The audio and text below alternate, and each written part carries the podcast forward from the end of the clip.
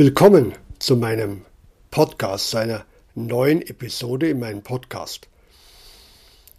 Diesmal geht es um den Ukraine-Krieg und zwar um die um eine Herausarbeitung verschiedener ethischer Ansätze, wie man diesen Krieg bewerten soll.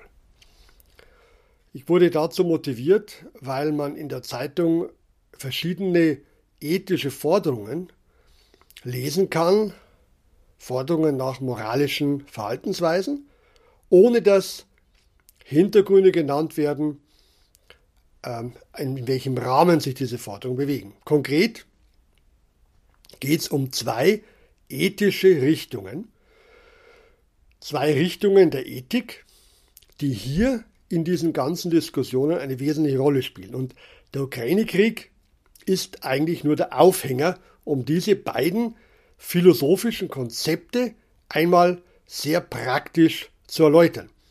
Es geht hier nicht um eine politische Bewertung, ich bin ja kein Politiker, auch kein Politikwissenschaftler, sondern es geht darum, anhand des Ukraine-Krieges und der Diskussion über diesen Krieg zwei ethische Konzepte kennenzulernen. Ich möchte gleich vorausschicken, dass diese beiden Konzepte anerkannte Konzepte sind, die seit Jahrhunderten in der philosophischen Wissenschaft Bestand haben. Also es geht nicht darum, dass ein Konzept das gültig ist und das andere quasi Esoterik oder Anmaßung. Beide haben ihre Berechtigung. Und zwar sind das die beiden Konzepte einer deontologischen Ethik, Pflichtethik und einer konsequenzialistischen Ethik, auch teleologischen Ethik, um es mal hier auf einen Punkt zu bringen. Man kann jetzt da eine ganz genaue Unterscheidung treffen, aber diese beiden Blöcke würde ich mal unterscheiden.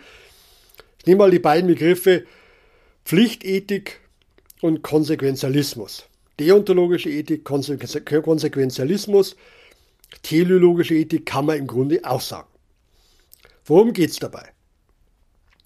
Die deontologische Ethik, die Pflichtethik, hierbei geht es darum, dass Verhaltensweisen oder dass es bestimmte gute Verhaltensweisen gibt, gute Einschätzungen, Bewertungen und diesen guten Verhaltensweisen muss man in jedem Fall folgen, egal welche Konsequenzen das hat.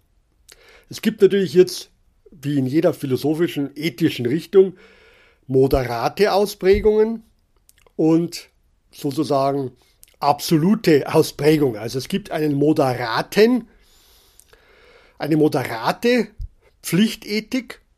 Es gibt aber auch den sogenannten moralischen Absolutismus. Das heißt, ja, äh, Fiat Justitia et periat mundus, der alte Spruch, äh, Gerechtigkeit, möge, äh, Gerechtigkeit möge geschehen, auch wenn die Welt dabei untergeht. Das heißt, ähm, gute Dinge von ihrem Wesen her, gute Dinge müssen getan werden, egal welche Konsequenzen es hat. Und wenn es zum Untergang aller führt, wir müssen das durchziehen. Dann gibt es natürlich moderate Ausprägungen, die sagen, es zählt der moralische innere Wert einer Handlung. Wir müssen aber auch in gewisser Weise die Konsequenzen berücksichtigen. Die konsequenzialistischen Ethik, Ethiken, äh, teleologischen, teleologischen Ethik, Telos Ziel, teleologischen Ethiken, ganz besonders bekannter Utilitarismus, gehen davon aus, dass man vor allem oder nur, je nachdem moderate Ausprägung oder absolute Ausprägung, dass man vor allem oder nur die Konsequenzen einer Handlung betrachten muss. Ähm, Jeremy Bentham und John Stuart Mill waren hier die Begründer. Bei der Deontologie ist der klassische Vertreter Immanuel Kant. Und diese utilitaristischen Ethiken gehen, denken also vor allem von den Konsequenzen her. Das heißt, sie berechnen auch oder wollen berechnen, welche Schäden die oder die Handlung verursacht. Also, da geht es darum, ähm, eine bestimmte Handlung ist gut, wenn ich aber diese Handlung durchführe, dann hat das die und die schlechten Konsequenzen. Also es sterben zehn Leute oder es werden so und so viele Menschen geschädigt. Also muss ich diese Handlung oder darf ich diese Handlung nicht tun. Auch wenn sie in sich gut wäre. Klassisch eben das Beispiel äh, wie bei Kant. Ähm, der Mörder klopft an der Tür. Er sucht sein Opfer, das sich bei dir versteckt hat. Und nach Kant musst du dem Mörder sagen, ja, das, der, den du suchst, ist da. Und du lieferst den Menschen aus und er wird umgebracht. Man darf nicht lügen. Lügen ist per se schlecht. Das darf man niemals tun. Man muss den Menschen ausliefern, den Mörder ausliefern. Der Utilitarist, Stichwort auch größtmögliches Glück, größtmögliches Glück der größtmöglichen Zahl. Der Utilitarist natürlich nicht. Der würde sagen, okay, ich muss jetzt lügen. Nein, die Person ist nicht da, denn sonst wird die Person ermordet. Natürlich ist das Lügen weniger schlimm wie jetzt einen, einen Toten sozusagen auf dem Wissenssamen Unschuldigen ans Messer zu liefern.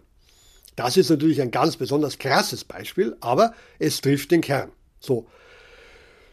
Und jetzt, nach dieser kurzen Erläuterung, sehr natürlich äh, sehr grundlegend und vielleicht etwas Holzschnittartig, Holzschnittartig, aber ich möchte hier einfach die wesentlichen Punkte herausarbeiten. Wenn wir über den Ukraine-Krieg diskutieren, da gibt es die einen, die sagen, der Überfall auf ein Land ist per se schlecht, was natürlich auch der Fall ist. Ähm, die Souveränität eines Landes zu beschneiden, gegen dessen Willen, ist schlecht. Das sind alle schlechte Handlungen, ganz abgesehen natürlich von, den, von diesen Kriegsverbrechen und so weiter etc. Das sind schlechte Handlungen und diese schlechten Handlungen, die dürfen nicht sein, die müssen rückgängig gemacht werden, die müssen bekämpft werden, egal welche Konsequenzen es hat. Äh, auch wenn das alles Mögliche aufs Spiel setzt. Und ihr werdet sehen, ihr seht, wenn ihr die Zeitung lest, das ist die ähnliche Debatte, die wir haben. Putin hat die Ukraine überfallen. Das ist natürlich moralisch zu verurteilen. Das ist natürlich äh, eine schlechte Handlung. Es will die Souveränität der Ukraine beschneiden etc. Und deshalb müssen wir mit allen Mitteln dagegen angehen. Und diese Mittel sind gerechtfertigt. Und auf der anderen Seite haben wir die Denkschule, die sagt, ja, äh, das stimmt, aber wir müssen die Konsequenzen mit einberechnen. Was hat das alles für Folgen? Also zum Beispiel, äh, natürlich ist es jetzt schon etwas spät, weil der Krieg schon lange läuft, aber am Anfang etwas sagen können, die Beschneidung der Souveränität eines Landes, die Beschneidung der freien Bündniswahl, ist das genug, um hunderttausende Menschen zu opfern? Da würde der Utilitarist sagen, nein, nicht, denn es gibt ja viele neutrale Staaten in, in Europa, ähm, das sozusagen lohnt nicht, so viele Menschen zu opfern. Und das wäre jetzt nicht gerechtfertigt wegen dieser einen äh, Sache, einer etwas eingeschränkten Souveränität, einen Krieg zu riskieren. Da muss man nachgeben. Ihr seht, das sind zwei ganz unterschiedliche Folgerungen aus den gleichen Geschehnissen. Und ihr merkt schon, das zweite ist sehr provokativ, das kann man eigentlich schon kaum anhören. Das ist etwas, was bei uns in den Zeitungen überhaupt nicht auftaucht. Und das ist eigentlich das, was mir auffällt, dass wir heute eigentlich nur noch die, ja fast schon einen moralischen Absolutismus haben. Ähm, die Handlung, die an, in sich gut ist, muss sein, egal welche Konsequenzen folgen. Ja, wenn einer Konsequenzen auch nur einberechnet, ist er schon verdächtig, dass er nicht ganz moralisch handelt. Jeder, der sagt, da muss man irgendwas beachten, was daraus folgt, das ist ja schon ja fast schon ganz verdächtig und äh, das ist ja unseriös. In Wirklichkeit aber ist das sehr wohl seriös, denn es handelt sich hier um äh, ganz alte äh, sozusagen ethische Konzepte, die kurioserweise auch oft, also im Übrigen aus dem angelsächsischen Bereich stammen und dort aber gerade heute nicht mehr so anerkannt sind. Natürlich steckt in all dem natürlich auch viel Politik, das ist mir klar. Äh, es geht ja nicht nur um ethische Konzepte, sondern auch um Politik. Aber ich denke mal, man kann an diesem Beispiel sehr klar sehen, äh, was hier der Unterschied ist. Und wie gesagt, das ist heute eine Debatte, die sehr polarisiert ist und wo die Zweiten, die Leute, die auf die Konsequenzen sehen, sehr schnell verurteilt werden, ohne dass man erkennt, dass hinter diesen Leuten auch, auch wenn sie es nicht aussprechen, vielleicht nicht mal wissen, ein wirklich grundlegendes ethisches Konzept eine ethische Richtung äh, Europas und der westlichen Welt steht, nämlich der Utilitarismus, teleologische Ethik, Konsequenzialismus. So, das soll es mal gewesen sein. Ganz kurz, die Herausarbeitung dieser philosophischen Konzepte anhand der Diskussion des Ukraine-Kriegs. Und wie gesagt, es geht um ethische Konzepte, nicht um Politik, denn wir wissen natürlich alle, dass da natürlich mehr dahinter steckt als nur ethisches Konzept. Aber wenn man die beiden ethischen Konzepte könnt, kennt, könnte man vielleicht auch mehr Verständnis haben für die jeweilige andere Denkrichtung und etwas ins Gespräch kommen und sich selbst etwas relativieren und versuchen, gemeinsam eine Richtung zu finden.